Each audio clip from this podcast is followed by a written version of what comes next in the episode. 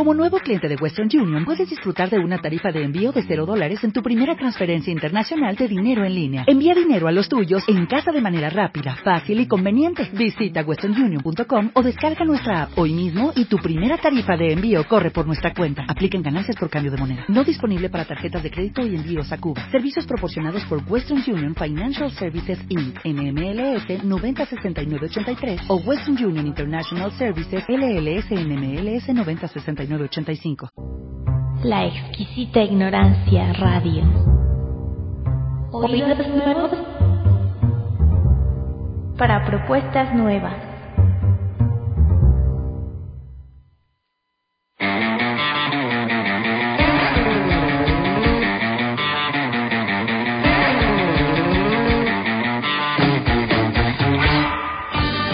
¿Ha pensado que la Madonna de El superhombre usa mallas azules y capa roja. su vecina sufre de la insoportable levedad del ser? ¿Ya se apagó el llano en llamas? Quédese a cantinear con Can. Bienvenidos a Ya sé que no aplauden.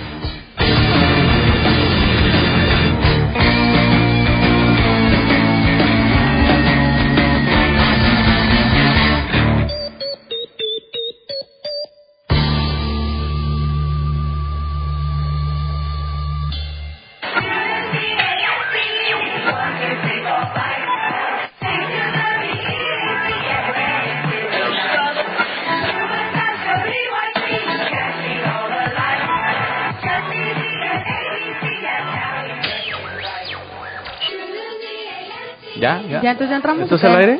Sí, ya, ya está. Hace 20 segundos no. Ah, bueno. Buenos días, tardes, noches, tengan todos ustedes. Les damos la bienvenida a una nueva emisión de Ya sé que no aplauden. Y pues bueno, hoy estamos los de siempre y los que tenemos que estar. Ahora sí. Los otros no. y pues bueno, está con nosotros Alejandro Tolentino, mejor conocido como el doctor Heisenberg. ¿Cómo está, señor? Bien, bien, gracias. Eh, en otro programa agradable con estos con estos dos tipos. Yo, ¿tú qué? O sea, yo valgo como uno. Fidel y Villegas. Yo ando así. Y está con nosotros también Fidel. Fidel Clepe y Inteniche para los compas. ¿Cómo estás, Fidel? Mm, Bien, hoy sí me encuentro un poquito alegre, no se nota en mi ánimo, en mi tono. No. No, Sí, claro. de hecho no se nota. Sí, se nota en mi ánimo. Se nota demasiado, ¿no? Es que vengo de las Francias y allá la gente habla así. Ah, ah, ¿sí? ¿Con quién te fuiste? ¿Con Memo o qué? Eh, ¿Cuál es el tema de hoy? Ah. No, la verdad, este, gracias por venir otra vez. No le controles, ¿no? Porque pues aquí debe estar cuando... Sí, como que le, no, aparte como que le hizo fuerza, ¿no? Así Ujú. como que pues ya que ya no hay nadie. Yo nomás llegué porque... Ya me, me dejaron el pedo a mí. Eh, pues, Yo llegué porque dije, pues, ¿qué hago hoy? Andaba aquí pasando por Chapo y dije, ah, pues, chinga, suba, ahí está la exquisita, ¿no? Y Sí, van a hablar de rusos. dije, pues, chinga su madre. ¿Qué Le va? hablo a Tole, le digo, ¿qué onda, güey? Pues, vamos, ya qué, cabrón. Y ya, Vamos, pues, un aquí rato. estamos. Donde paso, nomás porque aquí siempre está abierto, pero... y pues bueno, creo que siguiendo con el programa en el que estábamos hablando, según eso de León Tolstoy, que a final de cuentas hablamos también de Gogol. Y creo que le gustó mucho a Fidel, pues decir qué era lo que le gustaba y no le gustaba de un autor y otro. Y concluyó, concluyó que los que leen y les gusta León Tolstoy es principalmente el público, las mujeres. Ah, Las Porque mujeres. son. Esa no fue mi conclusión, por favor. Este fue el No último fue mi- punto. Ay, ay, ay, sí. Eh, Esa técnica la aplica mucho Aristegui, ¿eh? También. Ahora le corto porque aquí está lo que yo voy a decir. No, la conclusión era otra, mm, precisamente. Yo creo A que las sí. mujeres, a ver, a ver. Hay que aclararlo Vamos con- a completar, vas a completarla. No voy a completar nada porque el programa es sobre otro tema. Ah, sí. Ah, entonces se queda así, ¿verdad? Se queda así, hagan las interpretaciones que ustedes crean pertinentes. Y no me importa. y no me importa. Es mi programa, yo digo. "Ah". Es mi programa, yo tengo muchas admiradoras. No sé. Se supone, vaya, que pues hoy el tema es de, de los escritores soviéticos. No sé si sea preciso llamarlos como escritores soviéticos o escritores rusos, ¿no? Pero a final de cuentas creo que el, el mensaje se entiende. Pues, ¿qué son los escritores, Tole? Esos que escriben, ¿no? A lo mejor. Pero más precisamente, pues, los escritores rusos, pues son como el grupo de, un grupo de escritores rusos, vaya, este que arranca con, con Gogol. Con Gogol. Ajá. Nikolai. Me van a disculpar con los nombres a todos. No vamos a poder mencionar el nombre de, de De una manera corrida porque porque son un poco complicados. Los rusos eh, como que les gustaba complicarse con los nombres. El primero es Nikolai Vasilievich Gogol, eh, nacido en Ucrania de- y pues nació en 1809 y hasta 19 1852 y pues su obra póstuma, digo su obra este La que presenta, maestra ¿no? La que es presenta. la de Almas Muertas o la de los demonios, que dependiendo la traducción. Bueno, que sería la Pero parte. fíjate que, bueno, a mí me dejaría, me gustaría dejar a, a Google como, como poner una mención aparte, porque obviamente como se trata de un programa de, de iniciación, o para que se amplíe el conocimiento vasto, pequeño que tengan quienes pudieran escuchar, pues me gustaría mencionar los, los más famosos, ¿no? Como aquellos que puedes leerte de cajón y porque, pues, cuya obra es fácil de encontrar en cualquier librería. Algunos de los que yo encontré y que, bueno, conozco y son de la biblioteca personal, pues están obviamente Dostoyevsky, Tolstoy, Gorky, este, Chekhov, Pushkin, este, Garin, Turgenev y pues este, el más moderno, si no me equivoco, pues es actualmente Nabo- Nabokov, ¿no? ¿Tú Sí, traes ahí. Lolita, este, a Lolita? A Lola, sí. ¿Te gusta esa, esa, esa novela? A mí me gustó. ¿Sí? A mí me gustó mucho. De hecho, eh, yo cometí el error de primero ver la película Bien, Villegas, bien. y, y fue asqueroso porque luego ya no me podía quitar la cara de los personajes. Sí. Entonces estaba leyendo y recordaba que, ¿cómo se llama este? El, ¿Ustedes vieron la película? No, No recuerdo yo no cómo se llama. La leí hace como 15 años. Ay, eh, Pero, pero bueno, leyó a, a sus 14 años el muchacho. a mí no, a mí no me parece que sea mala y me parece que hay algunos momentos en los que atrapa. Es como regular zona, ¿no? A mí Sí. tampoco se me hace así como la, la gran obra rusa Ah, no, para leer. pues, no, pues tampoco, la gran obra maestra, pues tampoco, no, tampoco lo es, pero sí una obra para leer este, a gusto un domingo en tu casa, no estate preocupando por cuestiones, sobre todo con lo que dice Nabokov, este, al final de su libro, cuando termina la novela, pues él dice que cuando la gente lo comenzó a leer, eh, comenzó a dar juicios de valor que tenía que ver con, con lo moral. Y él dice que eso no tiene nada que ver. O sea, él está hablando de pasiones, en ningún momento está hablando de moral. Y eso me llama mucho la atención y me parece que es interesante porque cuando yo terminé de leer la novela y comienzo a escuchar a narradores eh, que, y en audiolibros y que luego ya después, posteriormente, venía su, su opinión sobre la obra, siempre planteaban esta la forma moral, pues, la, el sustento moral que tenía Nabokov cuando escribió Lola. Y pues yo creo que por eso dijo Nabokov, ¿sabes qué? Para que no haya problemas, yo escribo que eso no tiene nada que ver con cuestiones morales. Bueno, Sí, lo que a mí me gusta de, de ese de la novela, ya ves que está esta la parte donde le empieza a cambiar el nombre mentalmente a Lolita, ¿no? Que tiene un nombre cuando la nombran en la escuela, un nombre no sé, para sus amigas y un nombre para él mismo.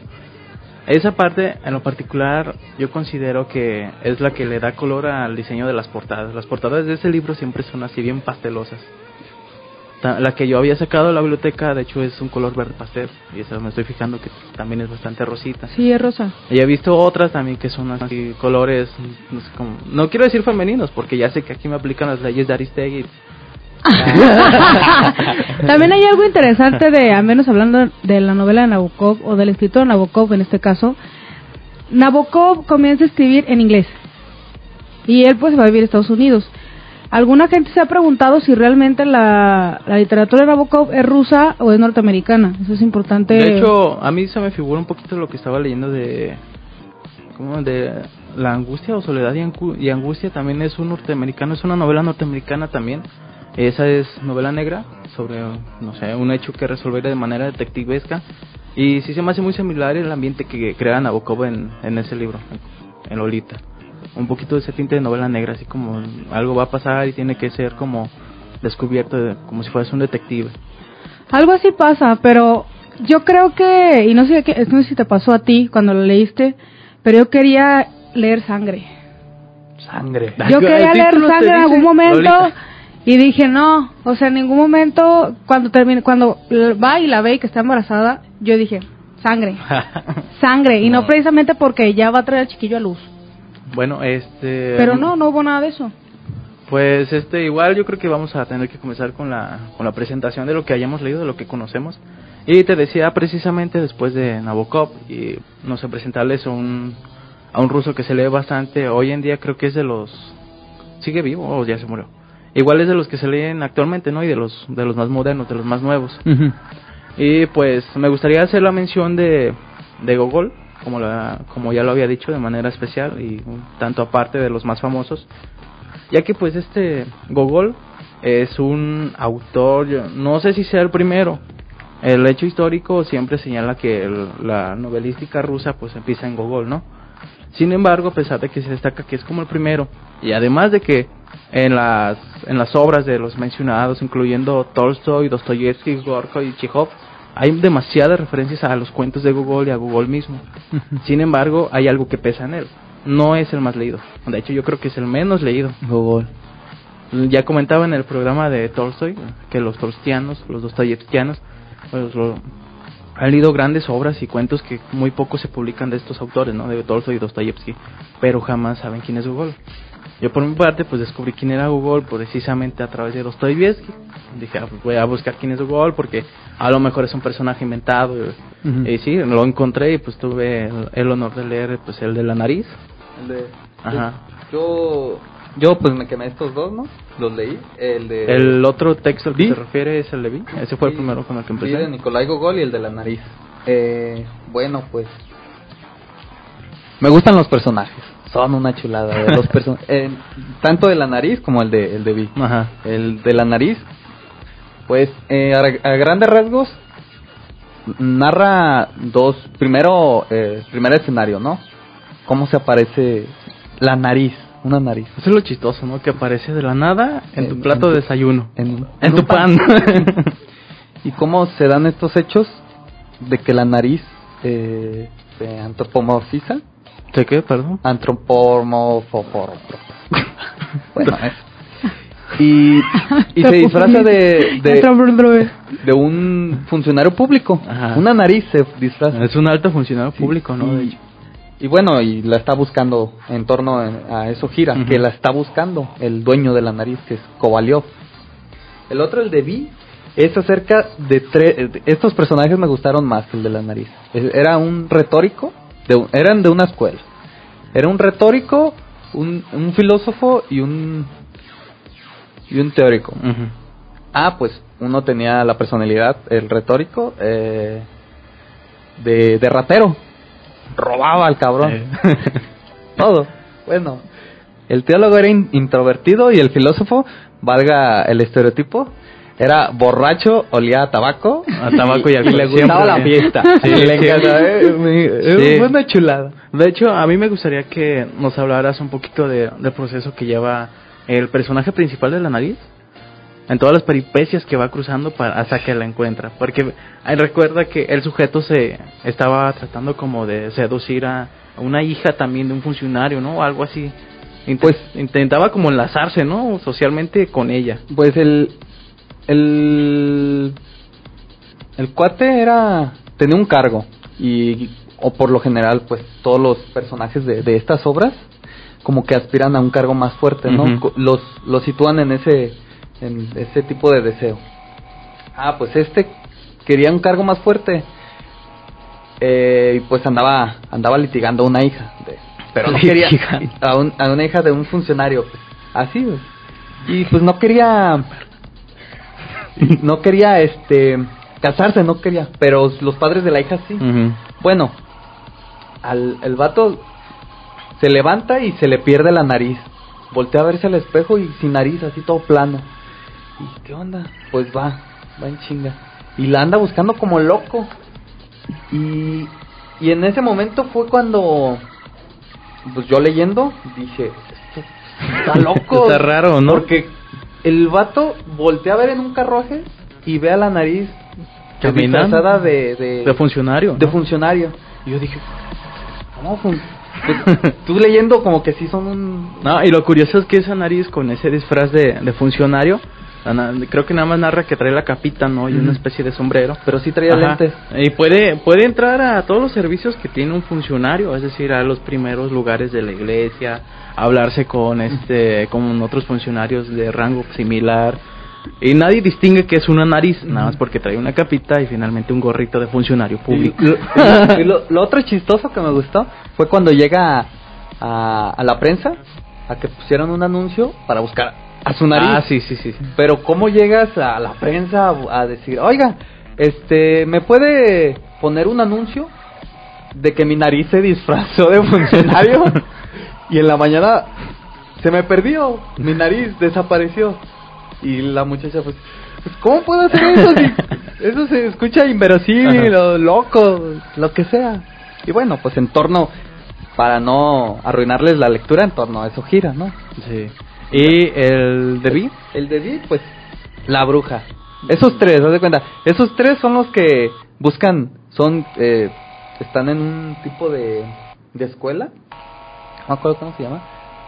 Y, y, por, y lo que sí tienen que tener cuidado es que el, todo, todos los puestos, como el, el, el, el director, eh, los los cosa- los cosacos, los Sí. esturiones, los, pues sí, como que complica un poquito la lectura. Pero pues, así para no adentrarse mucho, pues estaban buscando comida los tres. Y se toparon con una bruja. Pero no era una bruja común, no, no era de las comunes, eh, sino más, era como, te agarraba y te usaba de caballo y te ibas con la bruja. De hecho, la descripción de esa posición sexual la hace bastante bien, ¿no? Porque es nada más así como, no, pues es que te usa de caballo y te vas volando con ella. Tienes que... No, pero se fue corriendo. Sí, Y luego se agarran a golpes, ¿no? Creo- La mató, la mató. Y, y bueno, en torno. eh, lo que me gustó de eso, otra cosa, es cómo describe a, la, a una mujer. ¿Cómo describen a las mujeres los rusos? Son una. Las, son hermosas. Hermosas. Es que las rusas son... Hermoso. Bueno, Las y mujeres y las rusas. Básicamente sería mi. Las mujeres rusas y las rusas son hermosas.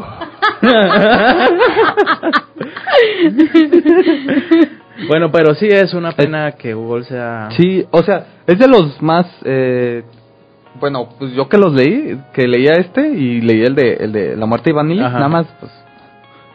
Se me hace muy, muy entretenido este, porque no, no mete tanto cotorreo de, de, de ricos. Y bueno, pues, Sí, cosas de ricos. No mete tanta No, cotorreo. sí, es que en realidad, por ejemplo, Ana, Ana Karenina, obviamente eh, lo va a criticar, criticar otra vez. No es ninguna proyección ni nada de eso de psicomagia que actualmente usa como psicología, ¿no? Psicomagia es lo mismo. Ay, que sabes, está gacho, ¿eh? Psicomisticismo, le digo. Psicomisticismo mentiroso. No, así que de repente, por ejemplo, en esa obra hay como una plenitud que se alcanza, ¿no? Ese es como el tópico que sostengo, la plenitud se alcanza en Tolstoy, ¿no? Sin embargo, vemos que pues eso es realmente como antihumano. Jamás vas a estar realmente pleno, o sea, siempre vas a estar como a costa de algo o te va a estar faltando algo. muy realista, ¿no? Ajá. Y lo que te mencionaba eh, este, en la semana, pues era que existe como otra línea, y con la que creo que es con la que Tolstoy rompe verdaderamente, que es, es una línea que pues te ofrece la otra parte que es 100% como causal, ¿no? Por ejemplo, pues, ¿qué esperarías de, de una leyenda que pues es Vivi, por ejemplo, pues es un gnomo, ¿no? O algo así, una especie de gnomo. Sí, es como un. Es que. Bueno, la leyenda, ahorita que andamos comentando, es como. Es ucraniana, ¿no? Y bueno, se tendría, tendríamos que leer más a fondo esa leyenda. Pero básicamente lo que lo que salió en, en, en la de Vi es, es de piel de acero, unas pestañas hasta el suelo, y es el que domina a todos los demonios. Bueno, ya sería cuestión de que ustedes se aproximaran a la obra y pues la leyeran. Eh, men- de eso que mencionaste, que los lo que pasa en la vida real con los personajes pasa en estas obras. ¿no? Sí. Por ejemplo, también en la de la nariz, que dice, pues es que estas cosas pasan realmente, pero cuando menciona estas cosas, estas cosas pasan, se refiere a que pasan cosas increíbles mientras está pasando tu día y jamás te das cuenta de ello. Porque estás tan ocupado conservando el propio cargo que crees que todos están haciendo lo mismo. Eso es, bueno, ese es como el pequeño nariz Ujú. que puede ofrecer de, de la nariz, pero en realidad eh, también en otras obras de, de Google también pues, sigue persistiendo esta, esta como relación de causa y efecto, ¿no? Y no quiere decir que sea 100% lógico, de hecho pues toda la escuela rusa tiene como, como esa posición a, a la lógica a la lógica griega y pues a lo que se va sembrando como positivismo. Pero también entregan la literatura, pues, a su lucha revolucionaria. O sea, también tendría que haber mucho eso. O sea, yo creo que no solamente es llegar al punto donde tú platicas, por ejemplo, lo impresionante. Yo, por ejemplo, no he leído lo de la nariz, pero a mí lo primero que me, se me viene a la cabeza es que cualquier tipo con que se ponga algo y tenga pinta de algo, ya con eso lo es. Sí, O bueno, sea, en realidad también ellos estaban, eh, o al menos los soviéticos, pues en este caso, no voy a decir que toda la literatura rusa trata sobre lo mismo, pero en este caso me parece que también ellos van encaminados hacia algo. En el caso de Tolstoy, que es el que yo más he leído, me parece que Tolstoy es un autor autobiográfico. En realidad muchas de las cosas que Tolstoy vive en su, en su vida real las plasma en las novelas que, que escribe. Y me parece que el, el caso es que, eh, al menos en las biografías que he alcanzado a leer de Tolstoy, Tolstoy siempre quiso tener una vida de rico. Y Tolstoy, pues tal vez si, lo, si quieres tú, sí, e- sí está representando esta forma de vida que muchos no podían tener, pero que bueno, sea como sea, pues Tolstoy llega a, a se- aparte que él nunca fue así un pobretón, pero pues el caso es que llega él a tener lo que lo que quería tener porque él decía, yo solamente vivo para pocas cosas, ¿no? Vivo para tener una mujer, para tener un buen puesto y para tener una buena casa. Y las tres cosas las tiene. O sea, me parece que es un autor autobiográfico. Me parece que si hay diferencias pues en los escritos porque igual y nosotros podemos escribir algo que tenga que ver con nuestro entorno y en lugar de decir que es, no sé, el chico de controles, vamos a decir que es el micrófono malvado. O sea, me parece que es así, ¿no? No, O sí sea, es cierto. O sea, me parece que también tiene mucho que ver con eso. sí, eh, lo que destacas es eh, el aspecto de la crítica social, ¿no? Sí. Bueno, sí arranca... También los personajes, ¿no? Sí, bueno, el problema con, con ese tipo de personajes es, para empezar, eh, los títulos que vienen en, en las novelas, en, la- en español mínimo, pues sí vienen con una breve descripción a pie de página, pero te quedas corto, no sigues entendiendo qué tan importante es ese puesto. Por ejemplo, en el de la nariz creo que apenas iba a ser como un comandante de policía, ¿no? Algo así. Pues aquí en, en México ser comandante de policía, pues no creo que sea así como que la gran cosa. aparte, pues, Inclusive creo que han de tener miedo de ser comandante de policía, ¿no? Con la situación actual. Sí. Habría que leer pues, también qué valor tendría el título que se está buscando y si el perfil del personaje realmente es como lo está narrando la traducción, no tanto el autor, sino ya más de un problemas de traducción. Sí, también eso es importante. Al parecer la mayoría la mayoría de los de las traducciones que he visto son de rusos que hablan español. Sí, bueno, algo que, te- que le mencionaba también a, a Tole, este, por ejemplo, Gogol, eh, hay que leerlo en ruso, hay que saber ruso. y Porque- ruso antiguo. Ajá, ruso, ruso de su tiempo, porque el sujeto no nada más estaba escribiendo el cuento, novela, sino además estaba componiendo musicalmente las palabras. A la hora de que se lee en voz alta, se está cantando. Se llama este relación cacofónica. Sería una chulada, ¿no? Tendrías que estar pensando en la armonización a la hora de la traducción, pero eso es prácticamente imposible. Y bueno, yo ya hablé de, de Gogol. Ya, Este- gracias, Tole. Aplausos, por favor. Ahora sí leí, ahora sí leí. ¿Qué se siente haber leído? Bueno, pues el se señor haber trae leído. un- una an- an- antología de cuentistas soviéticos, ¿no bien? ¿Qué, qué quieres de mi libro, Tole? Déjalo. Bueno, ¿qué nos, Ah, algo que... algo nos que- puedes...? Eh, No, espera. Algo, bueno, a mí, este señor Internet me vendió Google porque leí bueno, en su biografía que el sujeto era como, como, ¿cómo se dice? No era pirómano, sino que tenía la tendencia a quemar sus propias obras. Ajá. Incluso de- las publicaba de su propio bolsillo y luego como que se enfadaba de ser tan, tan leído y de que se veía en todas partes y el sujeto volvía a comprar las obras y las quemaba. Fin.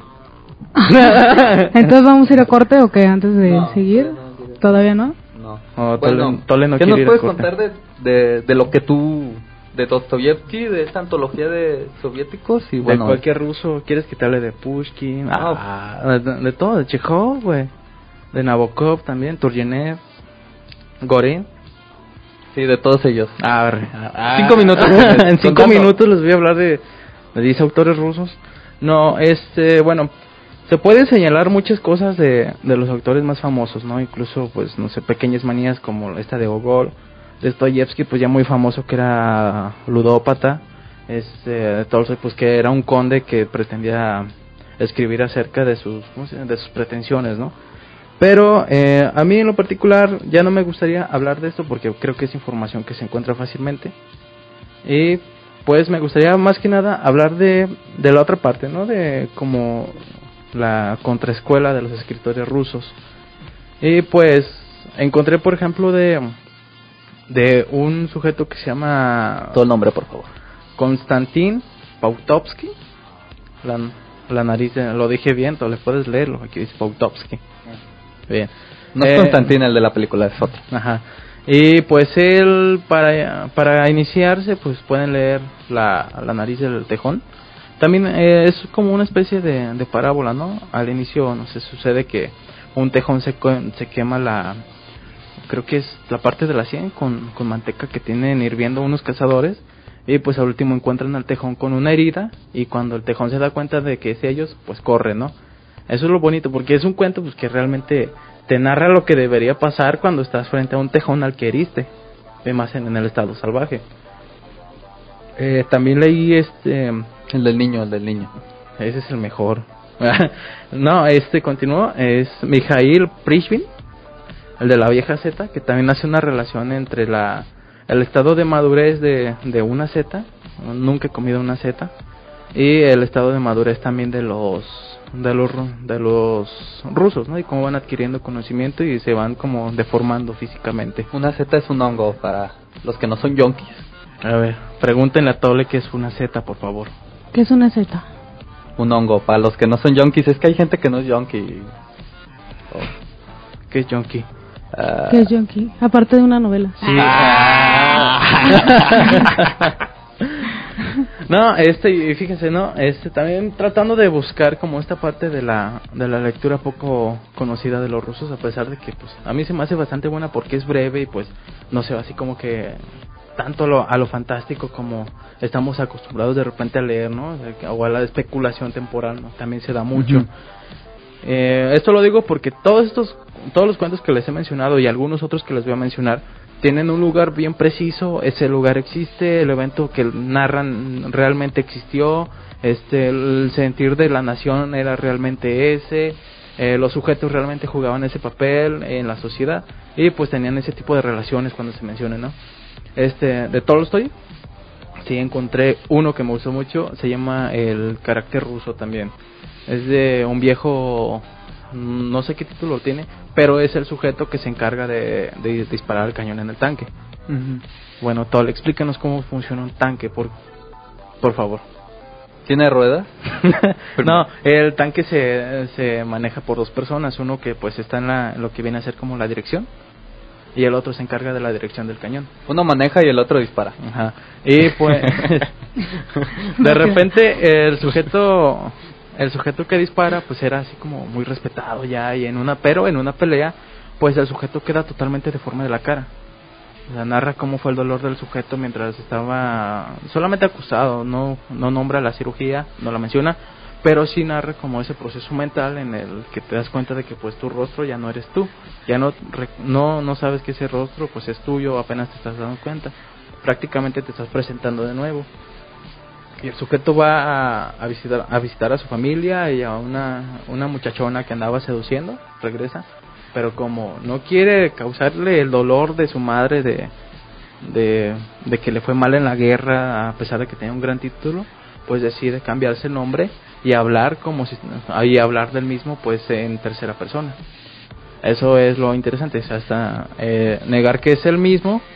Cambiar de identidad. Ajá, el cambio de identidad allí se me hace bastante bueno. Y pues el final también es de lo mejor. No creo que haya así como una buena manera de, de reducirlo porque es un cuento realmente corto, ¿no? De 10 páginas.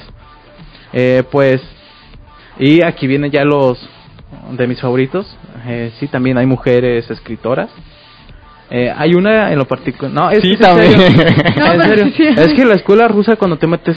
Eh, novela rusa, puros hombres. Sí, sí, la verdad sí. Pero la verdad es que las mujeres no tienen no tienen nada que envidiarle a los hombres. En ese aspecto, en, al menos en la escuela rusa, no sé si en México, pero eh, al menos sí como éramos- Yo me reservo mi comentario. Sí, por favor, te puede acarrear algunos problemas en la semana. Sí, la verdad sí, entonces no quiero tener problemas. Eh, tenemos el caso de Ilia Ehrenborg. Eh, ella, ella pues tiene un trabajo que se llama La pipa del comunero. Y pues narra de cómo un sujeto al inicio ve a su, a su padre morir. Eh, su padre era albañil para Francia, me parece, o algo así. Y pues este te va narrando cómo el sujeto, a pesar de que está construyendo una ciudad en plena guerra, tiene que seguir pues construyéndola todo el tiempo. Y lo, la técnica de esta, de esta mujer me gustó porque hay como tres, cuatro oraciones que se están repitiendo, repitiendo total, así como es la primera vez, la vas a encontrar cuatro o cinco veces, pero es porque está ironizando la situación. Esta técnica es la que le da como, como esa, no sé, esa identificación con el texto finalmente, porque es, por ejemplo, fulanito, bueno, era algo así como que, pero fulanito se, se tenía que seguir construyendo la ciudad más hermosa de todos los tiempos. Esa frase se va repitiendo cuatro o cinco veces junto con otras tres que pues por el momento casi no, no recuerdo, ¿no? Ya lo leí hace algún tiempo. Y pues este sujeto hereda el trabajo al niño, la historia del sujeto se le repite al niño, se reproduce, se convierte en cañonero y al final pues el niño del, del cañonero, el nieto del primer personaje, es, adop es adoptado por una frutera, luego regresa con su papá y luego matan a su padre y queda ah, en el campo de batalla solo al niño con una pipa pero la pipa es de burbujas.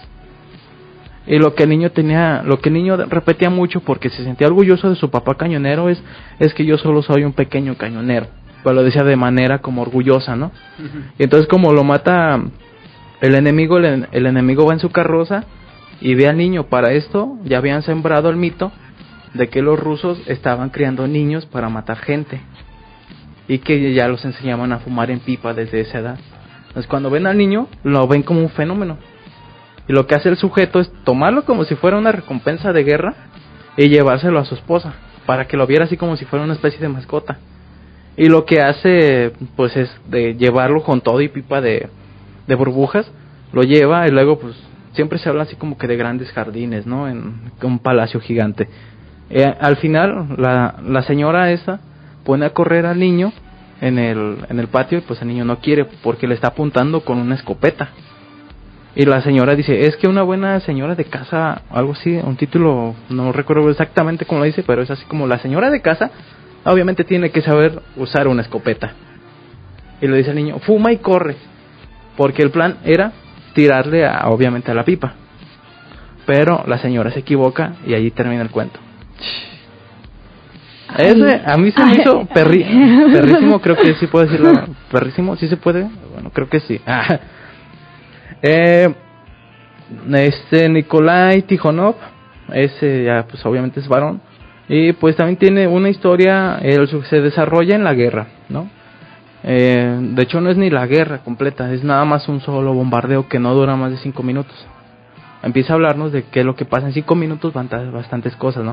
El sujeto empieza a recordar, este, a extrañar, porque a esto el sujeto pues es pintor y observaba los lugares a donde iba, trataba de recrearlos. Y luego cuando sale de su casa se da cuenta de que ya no hay cerca ni una fuente que siempre estaba allí. Pero se da cuenta de, de qué hermoso es un manzano que siempre estuvo allí oculto por la, por la fuente. Y además se da cuenta de que fuera de la cerca todo es más hermoso aunque esté destruido, porque habla de precisamente del carácter ruso. Si hay, hay algo que se va a distinguir también en la, en la novela rusa, me parece, y también en Dostoyevsky, en alguna faceta, creo que en la tercera, es pues es eh, una, una importancia a un nacionalismo, ¿no? no Y no es fascista, obviamente, sino solamente saber cómo apreciar el, el ruso. De hecho, hay, me parece que en el del carácter ruso, si no me equivoco, este, el mensaje es bueno, ¿no? Dice, podrás ser conocido por todo el mundo, pero jamás te olvides de que eres un ruso. Al final de cuentas, creo que se refiere, pues, no, a nunca perder tu identidad o querer sustituirla, como lo hacen, pues, ya varios artistas eh, que dicen así. Eh, no quiero decir nombres, pero hoy en el reggae, sí. Este, bueno, eh, déjame ver si encontré. Ah, sí, Yuri Olesha también también este ¿De mujer también sí ajá. Ah.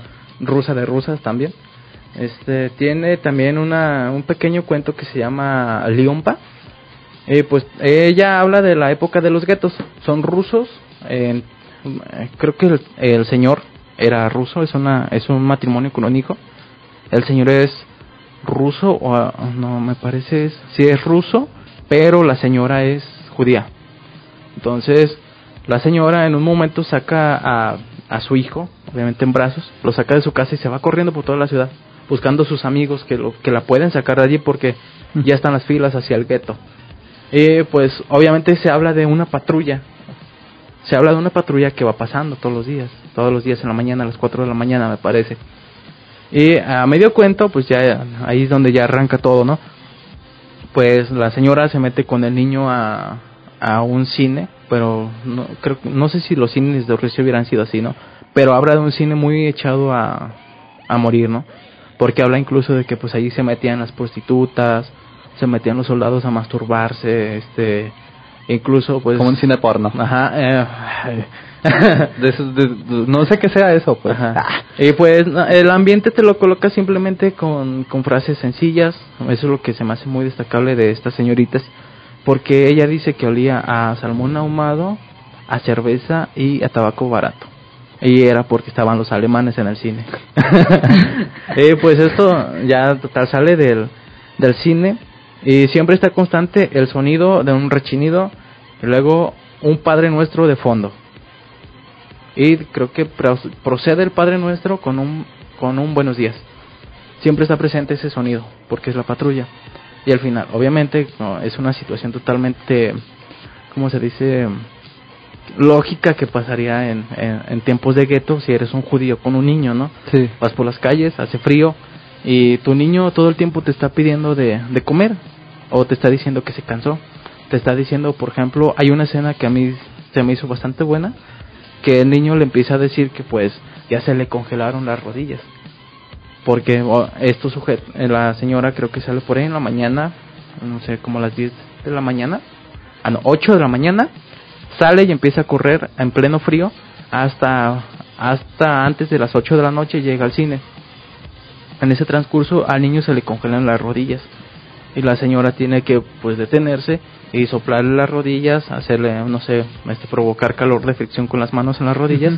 Y eso pasa constantemente, además del hambre y otras peripecias que el niño pues está sufriendo, porque al final de cuentas es un niño. Para esto el niño pues no llora, porque la mamá le tiene que decir que van de paseo. No, obviamente no le vas a decir a un pequeño que pues no estamos huyendo porque nos van a matar los alemanes. No, no se lo vas a decir, ¿no? Nos va a cargar San Plan. sí ahí viene Hitler, uy, no, eh, le dice que va de visita y luego dice que va de visita precisamente a, con la tía, que pues es la amiga de la señorita, y al final, obviamente pasa lo que tiene que pasar. Es un gran tramo de ciudad que no puedes recorrer caminando con un niño y, tiene que morir en el frío. Y la última escena es la de pues, la patrulla esta que va pasando. Y la narración es que de fondo se escucha Buenos días, buenos días, buenos días, buenos días. Después de esto procede una voz femenina con Padre nuestro que estás en los cielos. En realidad, así empezó el cuento. o sea, puedes saber, no puedes saber cómo termina este cuento a pesar de que, pues, obviamente es algo que tiene que pasar, ¿no? Bueno, vamos a corte.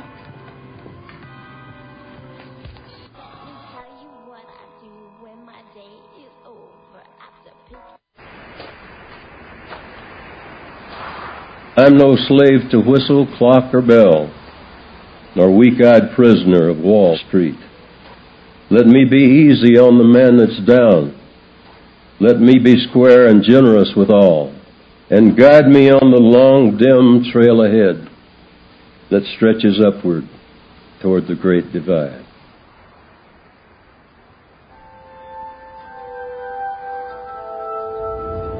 I saw her through the window today. She was sitting in the Silver Spoon Cafe. I started to keep going, but something made me stop. She used to love me a lot. She looked lonely, and I knew the cure.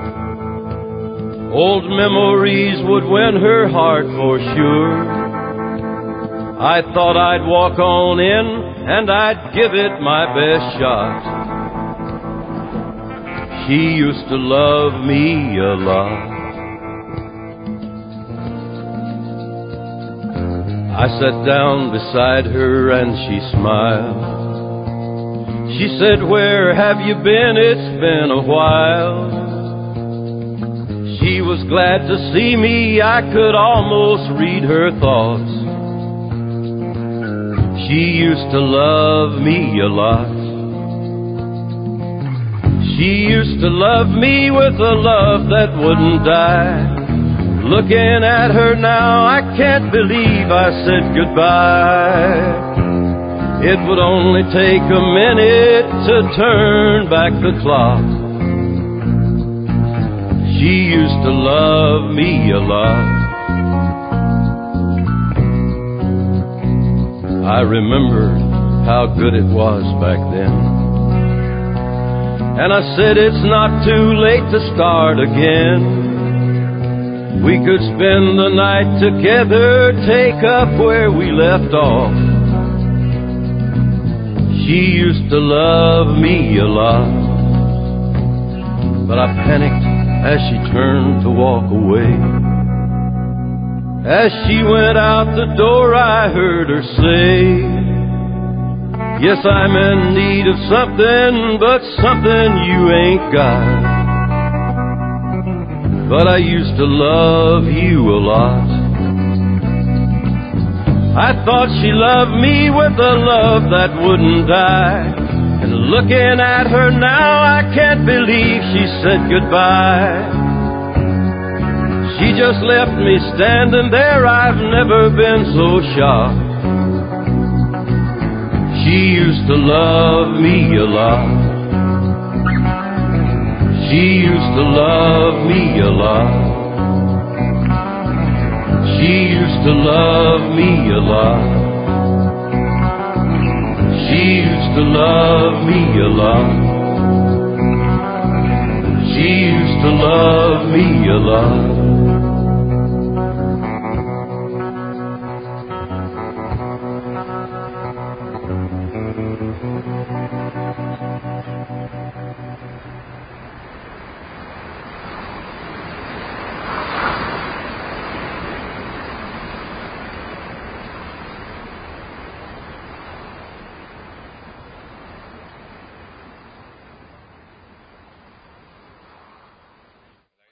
¿Estamos? ¿Ya? Ya, ya. Ah, correcto.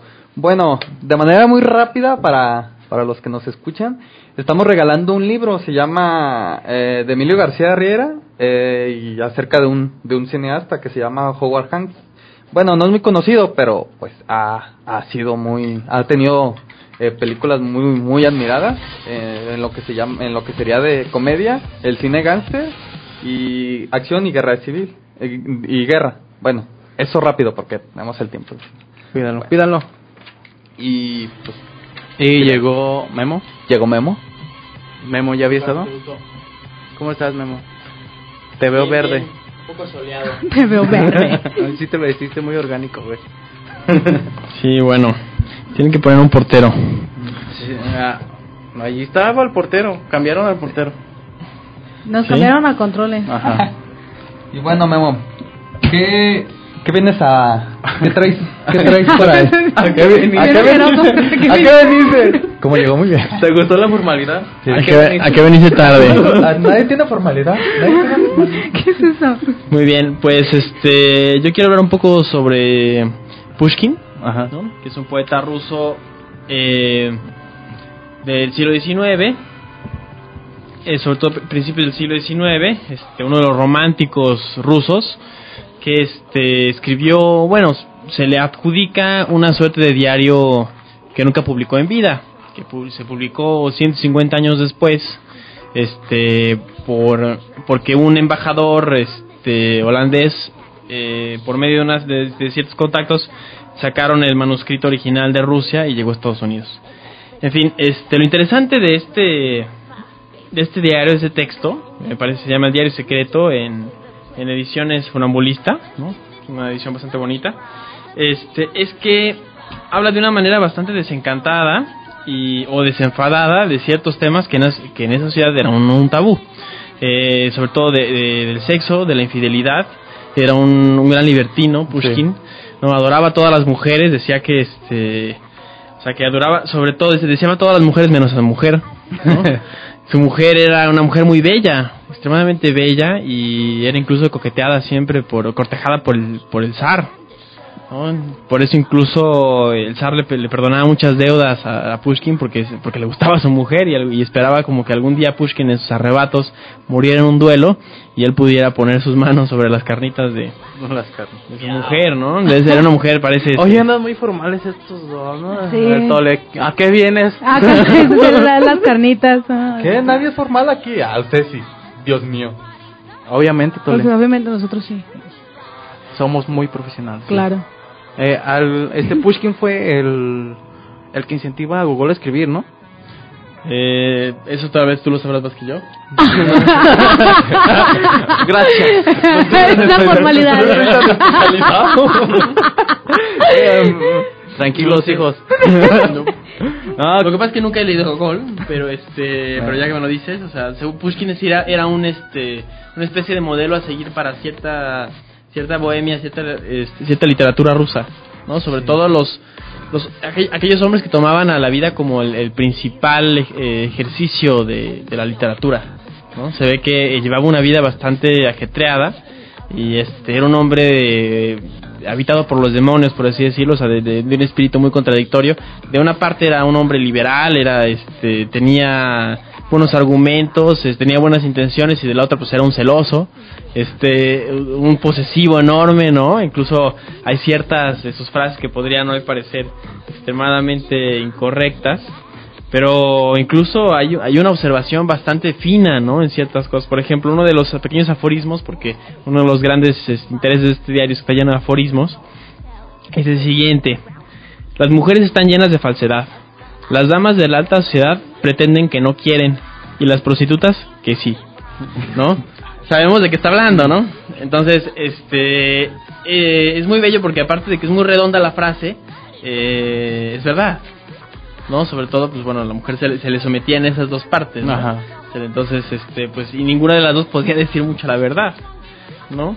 O hay, por ejemplo, otro de esos aforismos antes de, de, este, de seguir la conversación, eh, que reza, hay dos momentos de felicidad absoluta.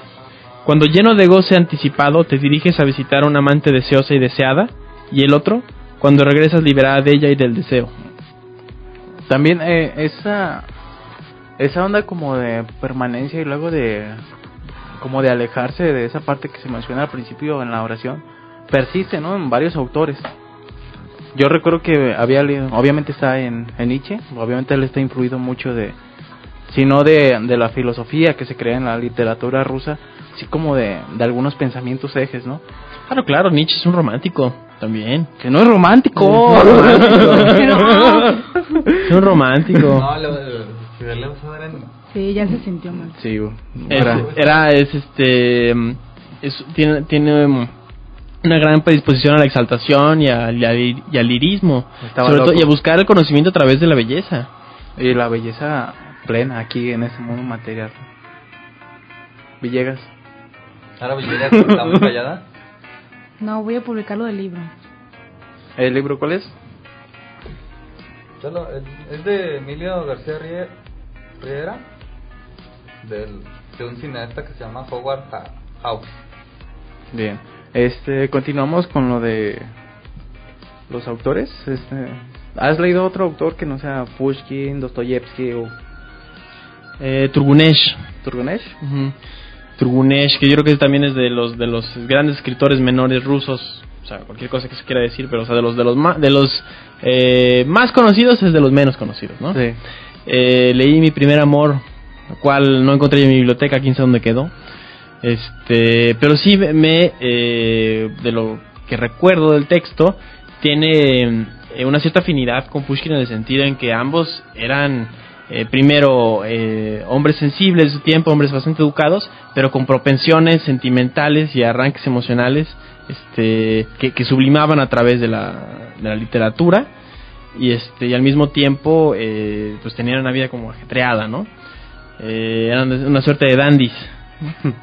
Este, ¿Ese ambiente se conserva en las obras o nada más conoces esa que nos mencionaste?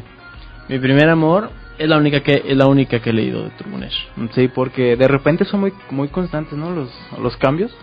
En Dostoyevsky también, de hecho señalan que existen como como tres procesos en la novela, este que los Karamazov. En realidad es como la parte madura y que pues es finalmente una crítica fehacia a este a la crítica de la razón pura de Kant. Cuando leí los Karamazov, pues, la verdad no no entendí dónde estaba la crítica. Bueno, también eh, eh, a veces hay este una suerte de personas que se llaman críticos literarios que pues buscan esas coincidencias o sobre todo las inventan, Ajá. ¿no? O sea, ven cosas que no están en el texto. Puede ser que tengan que tengan ah, una relación directa con movimientos contrarios, no tal vez al aunque Kant tiene una, una crítica hacia el racionalismo a través del racionalismo, pues sí llega uno a estar bastante intoxicado por ese tipo de métodos, ¿no? Que persigue. Entonces tal vez no no no no dudo que la- espiritualista ruso en, vaya en sentido contrario, ¿no? Dudo, No hay espiritualistas rusos, to. No hay ni uno. Ah, El ¿no? comunismo no es espiritismo. espiritualistas.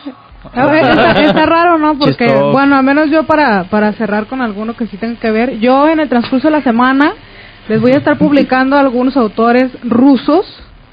Eh, les pongo aquí cuáles son los que están es- traducidos al español eh, y más o menos cuánto cuestan, qué editorial los tienen, yo se los paso.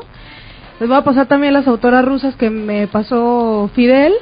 Y pues bueno, a tener de que estábamos hablando de Nabokov al principio del programa, pues su maestro, o bueno, porque él lo leyó y le gustó y lo de alguna forma lo imitó, se llama Boris Pasternak. Ah, claro, Chivago. Este, pues es, se podría decir el iniciador de del imaginismo ruso y pues el- lo que está como cimiento de esto pues tiene mucho que ver Nietzsche, tiene mucho que ver Schopenhauer, también tiene que ver mucho las cuestiones ascéticas, las cuestiones místicas, todo eso tiene mucho que ver. Y pues bueno, él escribe, por su- bueno, escribe prosa y también poesía, pero en realidad lo que más eh, llamó la atención de él fue la poesía. Y tiene eh, una, un- una, pues una poesía que se llama Mi hermana la vida. Y este sí está traducido este al español, lo tradujo José Luis Reina Palazón. Y él se llama Mi hermana la vida, está en editorial este Sevilla y ahí lo pueden encontrar. Yo les les comparto un fragmento. Eh, esto lo escribió Juan Les enamora y pues como toda la gente y escribe a esto. Hoy mi hermana la vida se rompe a torres, contra todo en ráfagas de primavera, y se queda la gente con joyas y muerde, también amable como una serpiente de la avena. Esto es solamente un fragmento de, de ese de ese poema. Y pues bueno, no sé si Fidel quiere darnos otra referencia o ustedes Mm, quieren dar otra No, referencia. este, igual por ahí tengo otra, una lista también de mujeres rusas. La lista no la hice, no sé, como en una semana, ¿no? obviamente no. Son difíciles de encontrar y sobre todo los textos completos. Eh, la lista la, la paso una semana y pues hay una editorial, Tole. ¿Te acuerdas cuál es esa editorial? No, falta, falta editorial. ¿Qué hizo? no hizo nada. Hay un texto, hay que leerlo. Dice, la novela de Dostoyevsky es catastrófica, porque su desarrollo se precipita hacia una catástrofe trágica. Cuando conocemos sus personajes, es beber agua sucia en una taza de porcelana, porque sus personajes son el hombre más bajo, so pena de ser reales. De cada línea seguida se charla con él mismo. Él es parte novela, parte sí mismo. Así se ha concebido en él un, un horrible talento. Dostoyevsky charla de sí para nosotros. Finalmente nos cuenta sus secretos. Era un cerdo frente a un ángel, como él mismo se llamó frente a su amada Ana. Pero era un cerdo que sabía componer musicalmente sus desechos. Todo para alucinarnos y volver a defecar sus, sus palabras otra vez. Palabras mayúsculas frente a nosotros. Con, Golo- con Golyatkin no hubo de usar un alter ego. Él era el mismo gran inquisidor. Él era el gran doble y uno de sí mismo que lloró. Lloró de nombre y se alivió con el juego. El heredero de Gogol, la marasma sangrienta contra Turgenev y gran asesino de Tolstoy. Él no se siente como si fuera Rusia, se siente como si fuera todos nosotros. Rusia es más pequeña y Dostoyevsky es cada vez más grande. Oh. Wow. Au. ¿Alguien tiene una impresión de eso? Primero Tole. Les comento que dieron voltean a verme y me lo preguntan cuando estoy en el momento más distraído de todo el programa. No, lo mejor, yo creo que lo mejor de eso que leyó Fíjate que Fidel. es que no debes distraerte en el programa, Tole. Ah, Ah, disculpa formalidad. es, es que dijo cosas en contra de, de Tolstoy y yo creo que esa fue la parte que vio y dijo, esa. me encantó. Rico. esa, esa. No, es que sí, en serio, no quiere a Tolstoy, le cae gordo. Pelea. Bueno, Tolstoy tampoco habla muy Pelea bien de muchos, rusos. ¿no? Pues Memo. bueno, eh, si quieren el libro, ustedes me mandan este un inbox a ya sé que no aplauden y pues entonces les pasamos En la- este en- libro. En, en la semana ponemos los nombres. Sí, también. sí, en la semana. Compañero Memo, ¿algo más que quiera usted agregar? Sí, claro, bueno, este, tengo todo aquí una... Ya que llegó tarde. No puedes, no Bueno, puedes solamente comentar que el, el centro de, de este diario, para aquellos que estén interesados, es la mujer. Y sobre todo, más bien, este el, el- el- eh, los problemas del deseo, ¿no? O sea, cómo, cómo el deseo puede ser una prisión y una exaltación a la vez. Eh, y tiene, bueno, está lleno de, de, de aforismos schopenhauerianos, ¿no? La pasión es mucho más corta que el amor. Por eso los seres humanos se juran amor eterno y no eterna pasión. Es para justificar mi tremenda soledad. No, pero, pero mucho más, de- o sea, todavía este, mucho más elocuente sería, comprar libros es en sí mismo un placer, muy diferente de la, pro- de la propia lectura. El examinar, o leer, ojear una nueva edición representa en sí una felicidad muy particular. Los libros me dan la seguridad de que cuando los necesito siempre están allí, accesibles en cualquier momento y a mi disposición. Lo mismo pasa con las mujeres. He de tener muchas y con la misma disponibilidad que podría abrirles cuando quiero, como los libros. Abrir un libro es lo mismo que separar las piernas de una mujer. El conocimiento se revela ante la mirada. Mi biblioteca es mi harem. Lo más curioso de todo es Es que... mucho porno. todo. Sí, sí, aparte, ¿no? Pero a mí me encantó porque yo hace un par de años atrás escribí un, un libro, un artículo que se llama El harem de la conciencia, que hablaba exactamente de este símil. Ajá. Eh, tal vez me un poco menos crudo, pero eso es algo interesante, ¿no? Que te pasa como que tienes hermanos de este de pensamiento, aunque sea en esas ridiculeces, ¿no? Pero me gusta mucho la, la, la distinción y la, el símil que hacen, ¿no? Entre las mujeres que él buscaba tener y este y, Y los libros, ¿no? Sobre todo también la, lo, lo difícil que era encontrar, eh, por ejemplo, mujeres que estuvieran interesadas en la literatura, o que estuvieran a una, a una partida entre iguales. Su mujer era muy tonta. Era extremadamente tonta, ¿no? Entonces, no este, solo tonta, extremadamente tonta. Sí, pero, pero pasa con muchos hombres, ¿no? Mozart tenía una mujer tonta, ¿no? Entonces, eh, no, no, no, no se encontraban con personas eh, Nietzsche tenía una hermana que, que no, estuvieran... no, no, no, no, no. bueno, es un negociazo. Pero bueno, ci- cito con esta última, esta última frase. Eh, la diferencia hacia la mujer nos hace libres e independientes. Por eso no tenemos, no, por eso no tenemos, eh, no debemos perder lo que no apreciamos. En una pareja, el poder del hombre sobre la mujer radica en ocultarle el temor a perderla. Es similar a la actitud estoica de los héroes ante la muerte. La disposición de morir ante, hacia, hace al hombre libre y fuerte. Su debilidad se transformará en amor por él mismo. Ah, bueno, cuando la mujer ve a la al, al hombre dispuesto a abandonarla, se enamora y se aferra más a él. Su debilidad se transformará en amor por él mismo. Eh, por eso, el tener varias amantes es una manera de conservar la indiferencia a perder alguna de ellas. Tole estaba seguramente leyendo la cita con la que va a cerrar. ¿ves? No, ahora no. Eh, eh, ya, su, ya super cerrar porque ya nos pasamos. Sí. No, nos Bueno. deben como cinco, diez, no, una hora de la otra vez, ya me acordé. ah, sí, cierto. Una hora. ¿Qué pasó con Drake? ¿Dónde está Drake? Quiero hablar de esa hora. y sigue, David, sigues. la neta, la neta. La neta, estoy dolido. Ah, Eh, pues, pues entonces nos vemos el próximo, no soy, escuchamos, Ajá, escuchamos. El nos próximo escuchamos. miércoles. Tole, más formalidad. Ah, por sí. favor. Tole. ¿Qué es Gracias- eso de tú a qué vienes? Aquí no hay Y- formalidad. Gra- Gracias por leer. alguien en la puerta. Ah. Ay, Ay, ¿Cómo para O controles? Chido, controles. ¿verdad? Controles. Uy, controles, no te creas, Y chido. bueno, eh, anunciando también que vamos al tema que, que vamos a Ah, hablar, sí. eh, que es esa cosa llamada ciencia, para los que tengan duda acerca de eso. Para quien le importe. ¿no? Vamos, sí, para el que no importa, pues un poco de falsacionismo, el método, eh, cómo se, su verificali- verificabilidad, eh, etcétera. Oye, este muchacho dice palabras muy complejas. Sí, la neta cuando. sí. Sí, la neta sí. Y nada de formalidad. De una vez les aviso. Muy bien. Ya, Bueno. cerramos. este Pues, programa se llama, va a llamar los escritores rusos, ¿eh? No quiero que le pongan de otra manera. Sí. Play, Contra. Tolstoy. ¿eh? ¿Sí puso así? Ay, ¿saben qué? ¿Qué pedo? Ya nos vamos. ¿Y eso? Pues sí aplauden.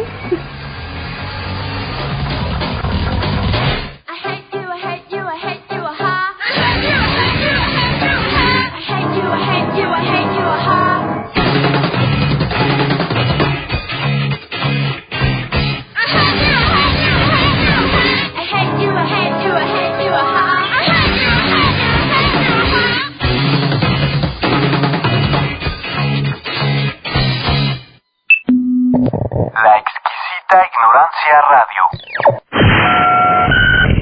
Oídos nuevos para propuestas nuevas.